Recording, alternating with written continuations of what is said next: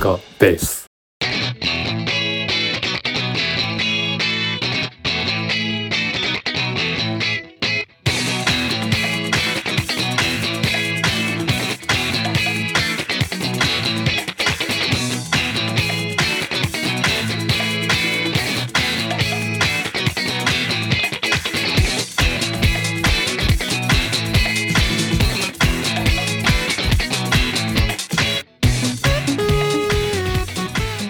れ様です。お疲れ様です。いやーどうですか？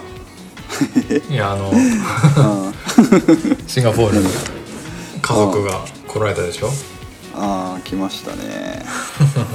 もう一段落したの？いやいやまだまだよ。まあそうだまだまだうん、まだ1週間だからね。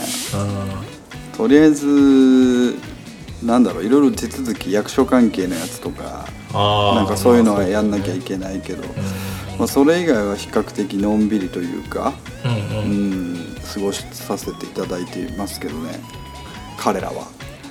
一応学校はまだなんだ。9月から。学校まだ。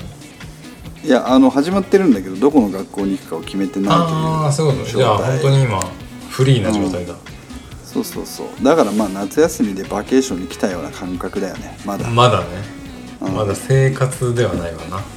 そう。非日常だよね。そう。もう楽しいだけの毎日。まあまあそうだよね。うん。まあ一方で俺と来たらさうん。まあ今までまあなんていうの王様だったわけですよ。この家の。うんうんうん。で来客もいっぱい来てうん。夜な夜な飲み明かしてみたいな、うん。そういう生活とはちょっとしばらくさよならだね。あーあっという間に時間と自由と場所を奪われるとうんいう。場所もねそうだね。場所も奪われる。これいつもの収録とちょっとまた風景が全然違うでしょ。もんね。家の中で一番小さい部屋に追いやられて。ああヒエラルキーがあるそういうことですよ、うんなるほど。あなるほど。ー困ったもんですわ、うん山君はどうだい？コロナが去って。コロナが去って、まあ、まだ安心はできないけど、あのね、うんえーっと久しぶりに先週の週末、金曜日の仕事終わりにね会社から、あのープロ野球のチケットをもらってですね。おお、まあ中日とうん、あ阪阪神やヤクルトヤクルト戦にちあょっーなるほどね。と行ってきてあのー負け負けてきた。いやこれがね勝ったんですよ。ああ本当？中日バッチリ、へー。うん。もうね、うん一応最下位と、今2位のね、そうだね、うそうだね。んやつはもうヤクルトはもうアウェーだけどうん余裕だったんだけどさ、うんうんうんうんで案の定あれだったんだよ、割としあの渋い戦いっていうかもう今日もダメだなみたいな感じだったんだけど はいはいはい。あ今ねあのドラゴンズもコロナめっちゃ出てるからさと怪我が多いから全然なるほど。もうメンバー俺も全然知らなくて誰これみたいな感じで。ああ立浪しか知らねえよ。そうそうそう。立浪が一番有名 監督だけど。うん。で あそんな状態。そうそう。うちの、まあ、会社の後輩とあの前の会社のうん。野球ドラゴンズ大好きな後輩がいて、まあ、そいつ誘っていって、いろいろねやっぱ詳しいやつと行くとあれだね、教えてもらえるからいいね、いやいいよねやっぱりね、うん。それは水先案内人がいた方そうそうそう。が今はこの選手が調子よくてこういうこうこういう状況でみたいな。うん。なるほどえそれってえ、うん。土曜日？木曜日？うん金曜日あの仕事終わり、うん。えっとこれはあれですか？バンテリンドームで行われたヤクルト。ンのそうの初ヤ戦ね。クルトとの対戦。4対3で勝ってますそう。ねサヨナラ勝ちをしたんですよ。あサヨナラ勝ち。上がるねこれ。そうそう本当だサヨナラだ。9回サヨナラそうなんえですよ、ー、すごいねこれ。こうね自主敬遠をして満塁にして、うん。でまあ若手の土田っていうねまだあなんまだ19歳かな？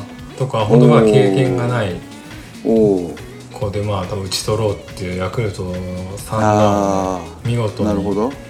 見事に、ね、そういうことか。うん。あ跳ね返し。あでも俺中日先発大野。そう大野がね、うん。そう大野良かったんだけどその初回の2点ぐらいはねボンミスでうん。あの三塁の送球をエラーして、ああなる2ほど点失点早々して2回ぐらい。ああそういうことか。そううん。ダメだよこれはもうみたいな。あなんーだけどいい試合だったね、結果ね。そうか。う大野ロドリゲスマルティネス、うん。なるほど。系統そうそうマルティネスはねいい抑えの投手だったよ、なるほど。そうか。でもあれね対するヤクルトの先発小川というそうそうことでなかなかいいね。あとねヤクルトは今村上がもうボコボコ打ってるからさ。どっちかそうだよね。まあその日も打ってたしもちろん、うんうんうんなんなら村上が見たいみたいなとこもあったし、ああそうだよね。村上見れてよかったね、この日の村上はホームランはなしか、ホームランはねみんな打ってないかなその日は。あ誰も打ってないか、うんあ本当だ。どっちにもないわ。うん。そうだね。そっかそっか。それぐらいかなちょっと残念だったのは。そういうことか。いや、野球の話しちゃう？ついでに、あおお いや今ほら我がベイスターズ。あベースはい。とんでもないことになってるわけですよ今。はいはいはい。というともううん、というとえっと確かえっと首位ヤクルトとのゲーム差がピーク時17.5ゲームあったんですよ、あそんなにあったんだ。まあ独走だったのは知ってるけど。そう。で、うんうん。これがえっとなんとえっと今4ゲーム差そんなにまで迫ってきてミラクルが起こっていうんて、うん。ちょっと気持ち悪いというかえマジでっていう数字がなんだっけな。えっとホームゲーム。要は横浜スタジアムのホームゲームが、うん。えっと、14連勝17連勝どっちだったっけな。ね。なんかホームで負けないチームになっていてあでちょっと引くぐらいの追い上げを見せてるのね、ーすごいね。へー。でここ数カード基本的に勝ち越し3立て。だってあやばいね。えぐいねえ？ちょっと待って。今月うん。8月入ってから2回しか負けてないというこの。あそれはすごいわ。そう。うん。すごいなこれ。えしかも何？今日も勝ったか。あ今日も阪神に勝ってるわほうほうほう。阪神も調子いいからね。うん。阪神に4対0で勝っていて破竹の7連勝です。うん。今永8勝目。すごいな。その前広島3立て巨人3立て食らわしてお強いね。の前、まあ、ヤクルトと1勝1分け。で阪神も3立。て中日は2勝1敗、うん。かなりえぐい感じになってね。今月2敗しかしてないね。すごいね。これひょっとしたら まあまあクライマックスシリーズもあるしあれだねわかんないね。あ98年以来のリーグ優勝がはいはい。あ起こりうるという。98年からしてないんだっけ？してないよ。大魔神佐々木以来してないですよ。そうん。そうそうそう。あのクライマックスシリーズはね、えっとうん。日本シリーズはね数年前に出たんだけど、うんうんうん。あの3位からリーグ戦3位からあの下克上の日本シリーズでソフトバンクにボコられるっていう、うんうんうん。そういうのが比較的最近あったんだけど、んあのまあ、リーグ優勝も日本一もねもうあの98年以来遠ざかっているのでなるそろそろあるかなと。ほどリーグ優勝ね。でも俺が日本にいる時にやってほしいよねそういうことそういうこ そうだね。とまあ確かにあのベイスターズのホームのね横浜スタジアムってさ、あのサクッとい行きやすいからか、まあ、その後輩が言ってたんだけど、うんあの週末のそのなんていうの平日でもチケット取れないらしくて、うん。ああそうだね、うん。どなんだったら金曜日とかの方が取れないんじゃないかぐらいで。ああやっぱね館内とかにあるからさうんうんうん。仕事終わりに行きやすいよねすごい。うんいけるね。ね。ただほら東京で働いてると、まあ、間に合ってあーそうか3回とか4回になっちゃうねやっぱりね。あ、うん。なるほどねそうまあまあ横浜人にとってはねやっぱり館内ってアクセスしやすいから比較的、うん。結構みんな見に行くけどね。そうだよね、うん。ほんと街のど真ん中に中華街の真横にねあるから、なん。かああいうスタジアムがあるの？98年、うん。98年っていうのは本当によ素晴らしい年で、うん。えっと、や野球ではあ横浜高校が甲子園優勝。ああ松坂ね。松坂でねい連覇して。うん。で、えっと横浜ベイスターズが優勝うんプロ野球、で確か箱根駅伝も神奈川大学が優勝かなんかだよねへえううん。ん、だからそう神奈川というか横浜というか、まあ、そんな年なんだよね98うん年って、うん今年はどうなるかね。まあで98年ってほら俺が浪人してたそうだね。年だから俺がそう。うん。1年生でしょ？大学の、うん。そうでしょ？だから俺がエンジョイできない時に盛り上がるっていうねまあそういいう街なんですよね。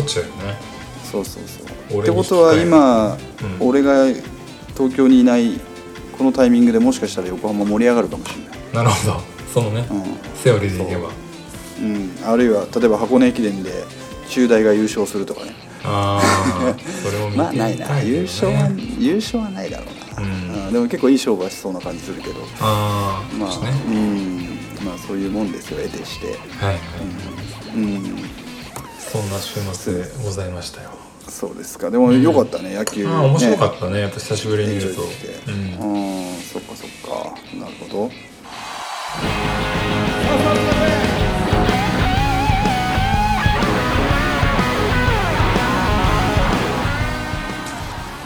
じゃあ今日のテーマいきますか。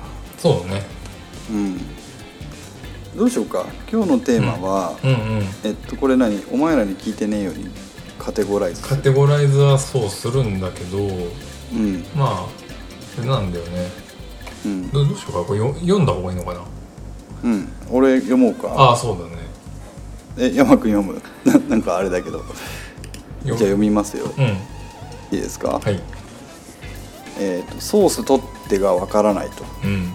というご相談です、はいえっと発言小町からうん。例によってパクってきてますけど、えっとソースソースってあのか食べ物のソースね、あのうん。うんかかけるソースね。これがわからないというトトピですと。うん。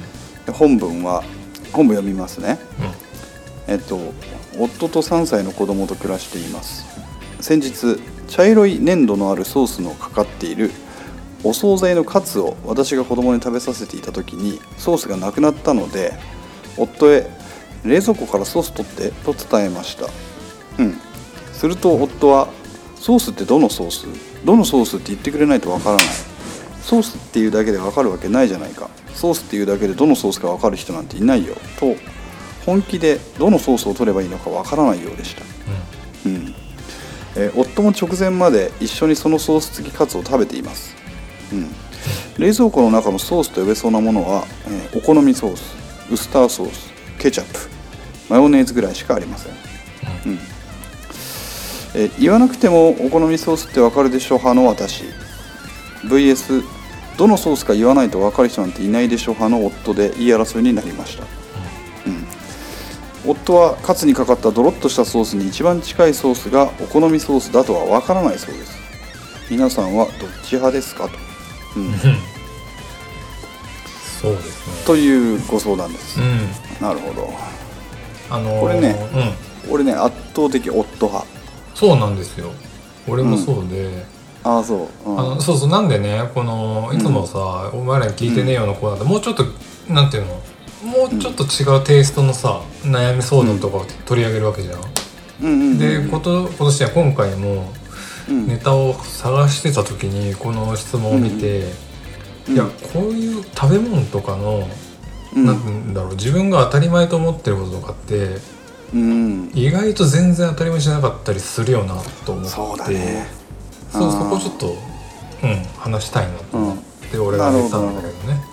なるほどなるほどあのー、マサヤはね、うん。あの私マサヤは、うん。えっと、少し前にテキストでうん。うんあのブルドッグソースの話を書いうんうんたんですよ、うん。で、まあ、僕たまたまブルドッグソースっていう株式会社の株式を保有していて、でその株主優待の話をテーマにテキストを書いているので、まあ、よかったら見ていただきたいんですけど、うん。うんあの毎年株主優待で箱でソースが届くんですよね。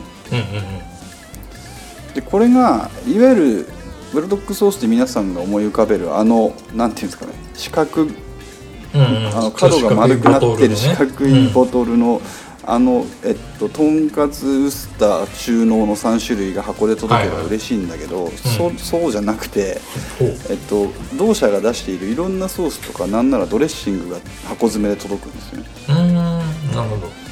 だからソースってこんなに種類があるんだっていうのをなんかはい。体感として知っているんですよ、うんうんうん。でそうすると僕の自宅の冷蔵庫にはいろんなソソースがうんそれこそあって、本当にこうソース取ってって言われたらマジで分かんない、どどれだよってなっちゃうんだ。どれのことって分かんないし、うんうん。でまあ、今のは極端な例だとして、うんうん。まあ、一般家庭に例えばさっき言ったそのブルドックソースが誇るファンジューシーととんかつ中濃ウスターの3つが冷蔵庫にあったとして、うん。ソース取ってって言われて分かるかって言ったら分かんなくない？うん分かんない分かんない。うんわかんないしこれねうん。あのー山岡家ってうん。ソースってウスター一択だったのよ。へえそれまた面白いね。そう。これこれ全然さ俺うがん。そのなんていうの？もちろん外でとんかつとか食べる時とかはとんかつソース食べるし、まあ、中濃ソースの存在も知ってるんだけど、はいはい家で家庭で食べる時ってなぜかウスターしかもねこっちの方名古屋の方のね香味ソースっていうのがあるんだけどさ、えちょっと待ってえ何、うん。香味ソース？香味ソースってねまあそう。えっとどういうふうに書くの？漢字えっとねカタカナで香味ってこう伸ばして香味ソースね、香味ソース。っていうえーウスターソーですス、ウスターなんだと思うんだけどなんかうんうん。のウスターベースのちょっとなんかなんだろうサラサラとしたソースがあってそればっかだったえのうち、ー、はだからあ、うん。そういえばドロッとした中濃ソースとんかつソースもあるよなとか思ってたんだけど、あうん。家にあるのそれだけだからさ。ちょっと待うん。ちょっと待ってくれ。うん。じゃあ、うん。えっと、質問がいくつかあります、はい。えっとお好み焼きにかけるソースもウスターなの？あえっとねこそれはねおたふくになるの？これはねうん。山岡家は結構初期までうんウスターで通してたの、マジで？そうそれがね俺はやっぱ面白いなって思って。でやっぱなんか今となっては普通にお好みソースとか出てきてるよ。あのうん。おたふくのねソースとおかあるんだけど、ねうん。俺がちっちゃな頃って本当にねウスターに、うん。あのー醤油じゃないやマヨネーズを混ぜてっていう感じの食べ方をして、まあそれはそれで美味しいんだけど、うん。それはねあのー正屋家でいうところのねうん、あのカキフライ専用ソースって親父が作るんだよね。それもうまいよね。マヨネーズとウスターを混ぜてからしをちょっと入れるっていう。やつがあってね、うん。そうだから、うんこのトピ主の質問をその初期のアーリー山岡家で言うと、ソースとってはね成り立っちゃうんだよね多分。なるほどね、うん。それこれしかないだろうと。そうそうそう。ああなるほどね。はいはいはいはいでねあのこれ、うん。わかんないんだけど今となってはまあ全国的に全部あるけど多分、中濃ソースってねあんまこっちなかった気がする、うん。あそれ聞いたことあるよ。ね。あ俺あの、うん。それこそさっきのテキストで書いたけど、うん。関西って中濃ソースって概念がないって聞いたことがああって。んまない。もう本当大阪とかうん。ねガン,、ガンガンウスターだし。うん、そうそう。だからか関東人が関東のお土産で持っていくと喜ばれるって聞いたことあって。ああそうかもね。中中濃を持っていくと、なんだ中濃ってってなるってそう聞いたことがある。そううん。でうん。だから俺大学に行ってからうん。中濃がやっぱ普通に出てくるじゃん。定食屋とか行っても、うん。まあ、美味しいからいいんだけどあなんかウスターじゃねえんだなってうっすら覚えて覚えてるへえ、面白いね。もんうんあーうどんじゃないけれどもソースもねそうそう。うん。西と東でどこも違うかっていうのがあるんだよね、なるほどね。そうそう。でさ、うん。ここのトピはだからまあ答えとしては、うん。まあ人それぞれじゃないっていうそうだし。こと答え、うん。これ本当そうだよね。あのーうん。その育った環境によるんだよね多分そうそうそうそう。このね、うん。ご夫婦が多分西と東で違ったら全然その概念も違うだろうし。いやーそうなんだようね、よく苦労されてるよね。その、うん。西ご結婚された後にその食文化の違いみたいのでさ。んうんうんうん。ううん。んね。でなんかさ山くんこのトピうん。出してきた時に、うんうんえっ、となんかその食に対するこだわりとか、うんうんあのーこれが、そう譲れないものみたいのってあったりするみたいなこと聞いてたじゃん、うんうんうんで俺はそれからずっと考えてたわけ。はい。5時間ぐらい、うん。うん。食べ物でっつって。俺1個あって。うん。うんあのさお餅あるじゃん、おお正月とかでた食べるお餅、これさ何で食べるって本当人それぞれなんだけど。本当そうだね。でお俺の場合一択なのね。もうこれしかお餅はこれでしか食べないっていう一択があって、うん。でこれをみんなに言うと「うん。ねえ何それ?」って言われるんだよ。あっていうことは焼いて醤油とかじゃないってことだね。あのね焼いて醤油なんだけど俺ねバター醤油なのね。あー。あーでもまあまあうまそうだけどね。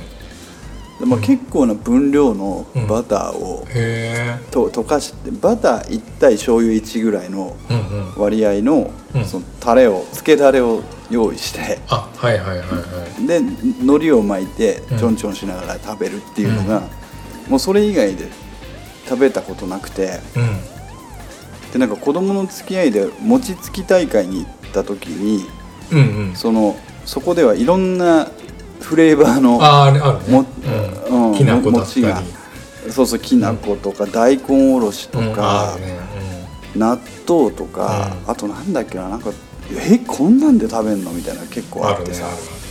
うん、衝撃を受けたんだけど、まあどれもまあうんまあああありでありはありだけど、ん。俺はもうバター醤油一択なんだよね。へえ。でもそれマジでこの長い付き合いで初めて聞いたもん、いやまあ、うん。なかなかね 餅の食い餅の方話しないし。しないけど、うん。ね山君は何あらゆる食べ方をするの、えー、あでもやっぱ基本的には焼いて醤油が多いけど、うんまあ、たまにこうやっぱきな粉いったりとか。あまあまあそれこそ雑煮とかあのお汁粉とかにそういううん。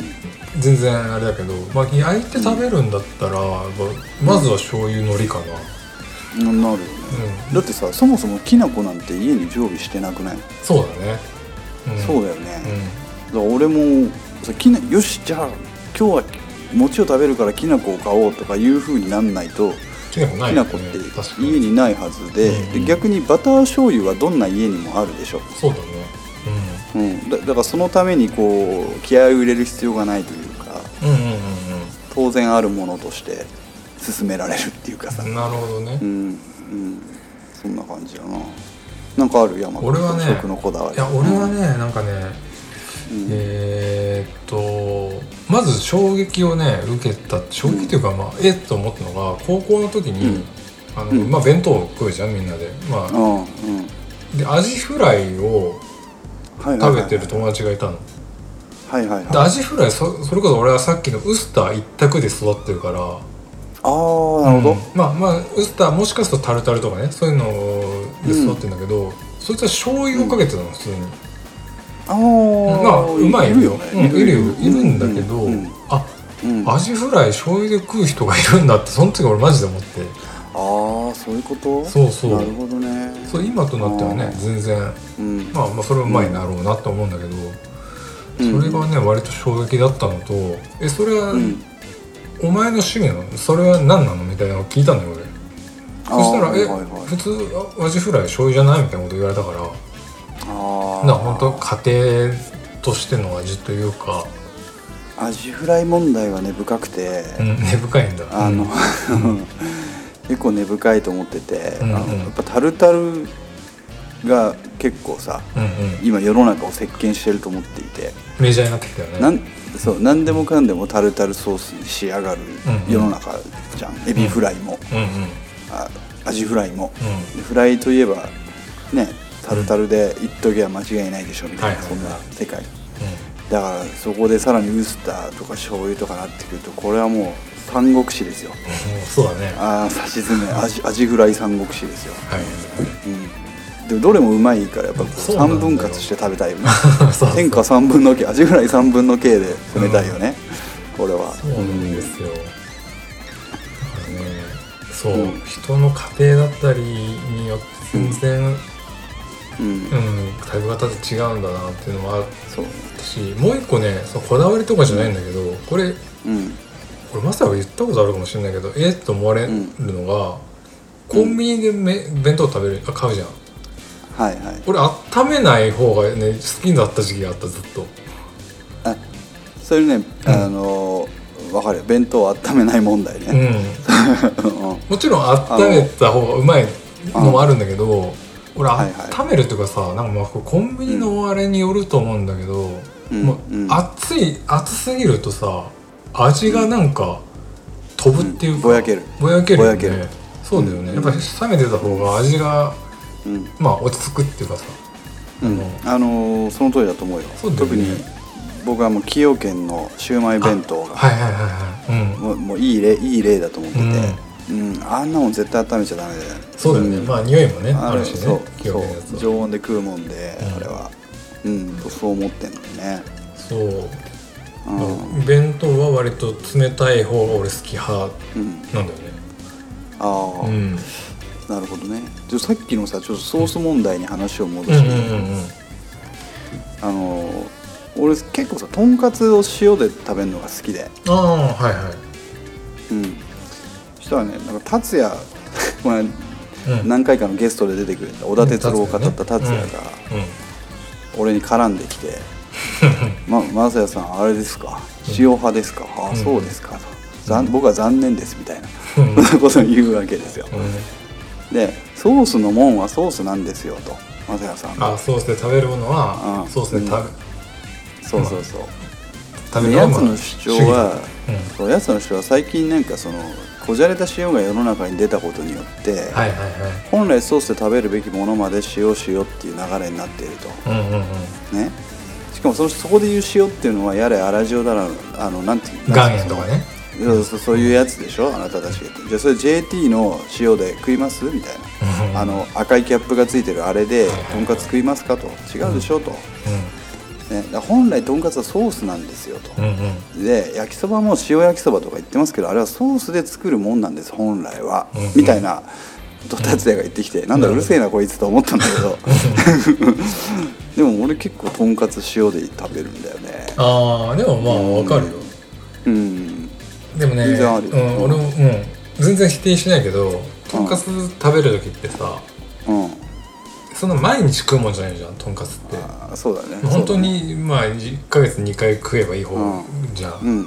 うん。の時にやっぱ一番好きなのソース、と中濃だったりとんかつソースだったりって俺の中であるから、うん。なんだったら名古屋の方とかって味噌も出てくるからさ。ああそうかそうかそうだよね、そうなんですよ。なるほど。うん。って時にね塩もありだなと思うんだけど選択肢としてやっぱこう弱いんだよね。レスゴする。ああだから一切れぐらいはいいかなと思うあの達也が言ってたあの、うん。なんか塩をた塩で食おうとする人の主張として、うんうん。それが素材の味が引き立つみたいなことを言うやつが多いが、うんうんうん。果たしてそうだろうか？みたいな。ことも言ってた。ななんか、そそれが素材本来の味を生かしてるとか言うけど、うんうん。それ塩の味ですからただのみたいな。まあまあ確かにそうだね、うんうん。まあ、まあそうですけどだから焼肉もタレで食うべきものはタレで食うべきなんですみたいな。あそうそうそうあでも確かになんかさ焼き鳥とかでそう、うん、タレですか塩ですかど,、はいはいはい。どどっちにしますって聞かれた時に、うん。なんかちょっといい格好しようと思ったらなんか塩頼んじゃうよね。ああていうか俺ほら単純に塩が好きいやだから。わかるよ。塩うん。美味しいけどね。なんか、なんかああど食べてもいいんだけどなと思いつつもじゃあ塩でって言っちゃうのは、うんなんだろうね。やっぱ塩の方がちょっとこじゃれてるっていう意識があるのかな。なんだろうな。お腹いっぱいになっちゃう感があるんだよねソースまあタレはねちょっと飽きちゃうしね。うん、うん。ソースとかタレってね、うんうん。そう。だから焼肉屋行ってん。タレに、タレってほとんど食わないのあ何？塩ばっかり？塩ばっかでいくね。へえうん。まあ、カルビはあカルビとかロースで、うんうんまあタレいくかなっていうか、ハラハラミも塩でいくことも普通にあるし、ホルモン系なんかほぼ塩だね。あそう。まあまああないけどな。ミノだけミノだけタレにするかな、っうて感じかな、うん、まあだから人それぞれなんだよね。ん人それぞれだね結局のところね、うん、なるほどね。うん。いや面白いね。そうそうそう。非常に面白い。いや今回のそのテトークテーマのの説にも上がったあのラーメンってあったじゃんラーメン、うんいつかやろうぜとか言いながら、まあ、今回はラーメンの話しないんだけど、うんあの許せる許せない度合いでちょっと触りだけラーメンの話するとねうん僕横浜出身じゃないですかう、んうんで、まあ、そうなると家系になってくるんですよ、ベースがうんなんとか屋がね吉村屋をなんとうんであの結構そのラーメンラーメントークになった時に、うん。その横浜市っていうかいわゆる本当に家系を好きじゃない人たちがうんうん「いや俺家系あんまなんだよね」ってうんうん言うんだよ。まあこって二郎例えばそう。でじ二郎系あんまなんだよねとかうんうん。家系あんまなんだよねとか、うん。俺はちょっと博多はとかいろんなうん。あれあるじゃん。いろんな主張があっていいと思うんだけど、うん家系ダメなんだよねって言ってる人の半分ぐらいは、うん。そのリリアル家系を食べてないんだよ実は。リアル家系っていうのはうん。その吉村屋とかそういうオリジンそうそうそう。の感じ？そう。であの、まあ、吉村屋を本家とする、うん。まあ、言ってしまったらこの、うん。まあのれん分けしたオフィシャル家系っていうのがあって、うんうんうん。それ以外は家系と認めないって言ってるんじゃないんだよ俺は、俺別にももちろんそれが家それを家系と呼びますっていうのはまずあるんだけど、うん。それ以外でもその家系のその要件っていうのがあるわけ。こここまで満たしてれば家系ですよみたいなのがそれぞれある中でどんどんアリューも出てきてるし、うん。究極なんとか屋っていうさそのやうんうん。屋号がついてれば家系だと。でそれで豚骨ラーメンだと家系だっていう勘違いをしている人が結構多くいて。うんうん。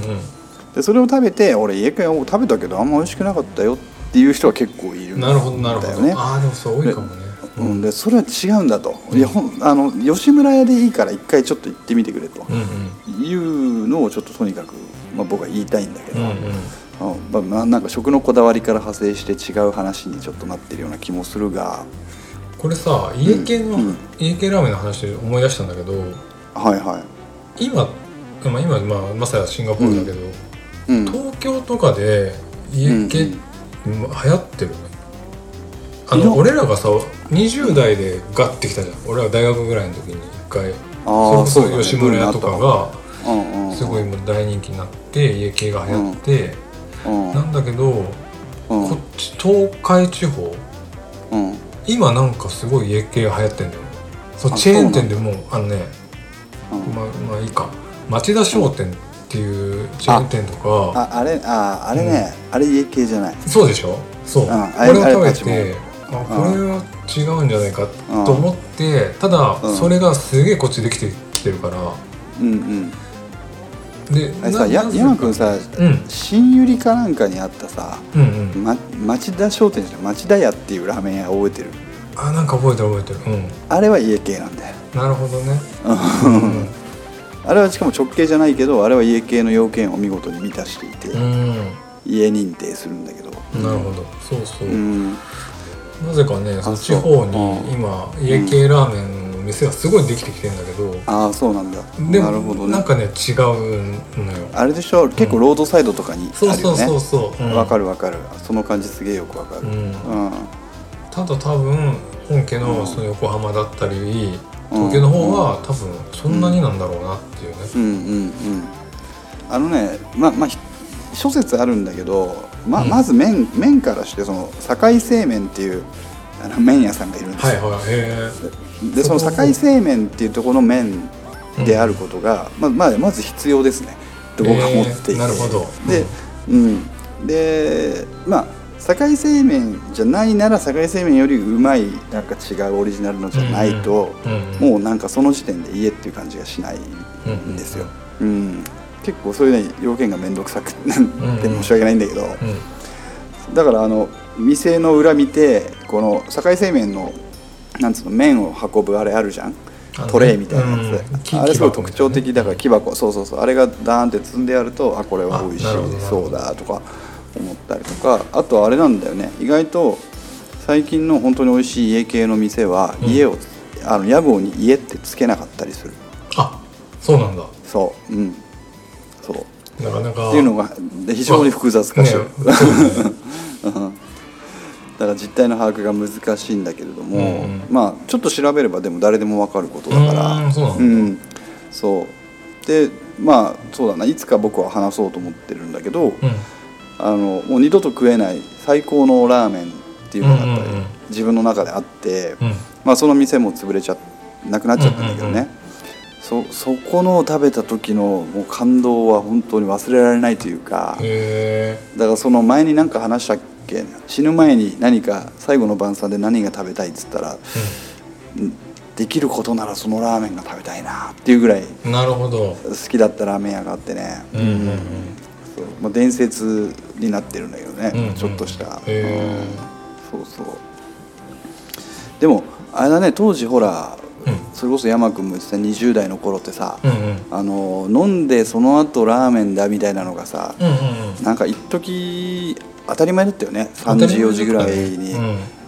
ねまで飲んでさそ,、の後始発待ってラーメン食べて。うんうんうんうん。ね歌舞伎町の鎌倉とかも何回も行ったし。ああ鎌倉ね。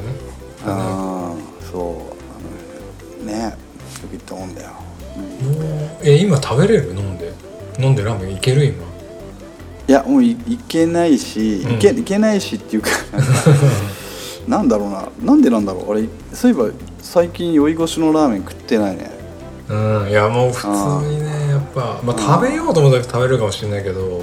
あやっぱ昔20代ぐらいはね、うん。普通にノーダメージで食ってたけど、あそうだね。今はね次の日が多分胃が死ぬ。ああ多分かるわ、うん。ああ家が地獄の匂いになるんだよ。そうそうそう。そう芋焼酎をああ、ね飲んだ後あのニンニク増し増しのラーメンを食べると翌日家が地獄の匂いになるそうだね。うん。トイレとかがねそうそうそうそうやばいよね。うんまあでもあのあの時なんかワクワクしたけどね。よーしラーメンだっつったらみんなでイエーイってなってたもんうんね夜ね、うん、な ったね。うん。ですね。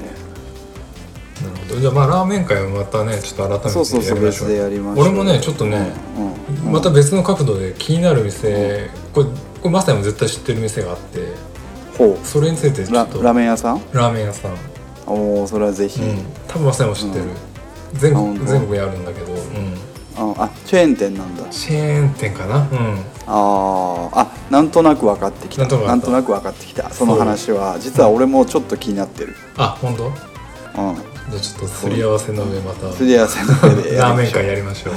そうですね、うん。よしじゃあ、ねまあねいろいろ食、なんかねまあマゲちゃんとは今日いないけど、そのマゲちゃんがいたらいたでまたそのマゲちゃんルールがあったかもしれないですね。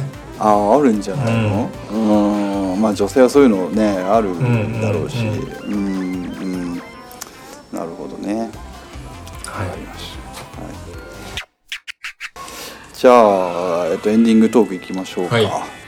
えっと次回のお知らせです、うん。えっと、次回はゲスト会で、うんえっと、初の、えっと、マサヤのそのつながりで、うん。えっと、シンガポールのつながりで来ていただく、うん。軽音の、うん。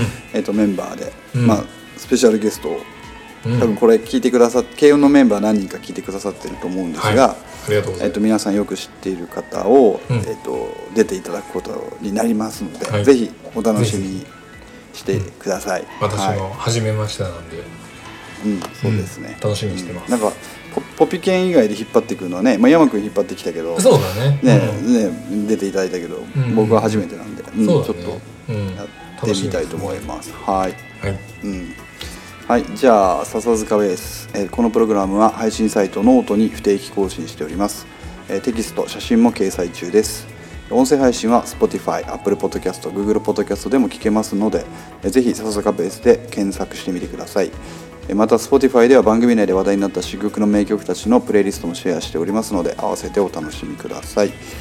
番組に関するご意見ご感想などいただける方は E メール笹塚ベース gmail.com までお待ちしております。また Twitter アカウントもよろしくお願いします、えそれでは今回はこの辺で失礼します。また次回お会いしましょう。お疲れ様でした。お疲れ様でした。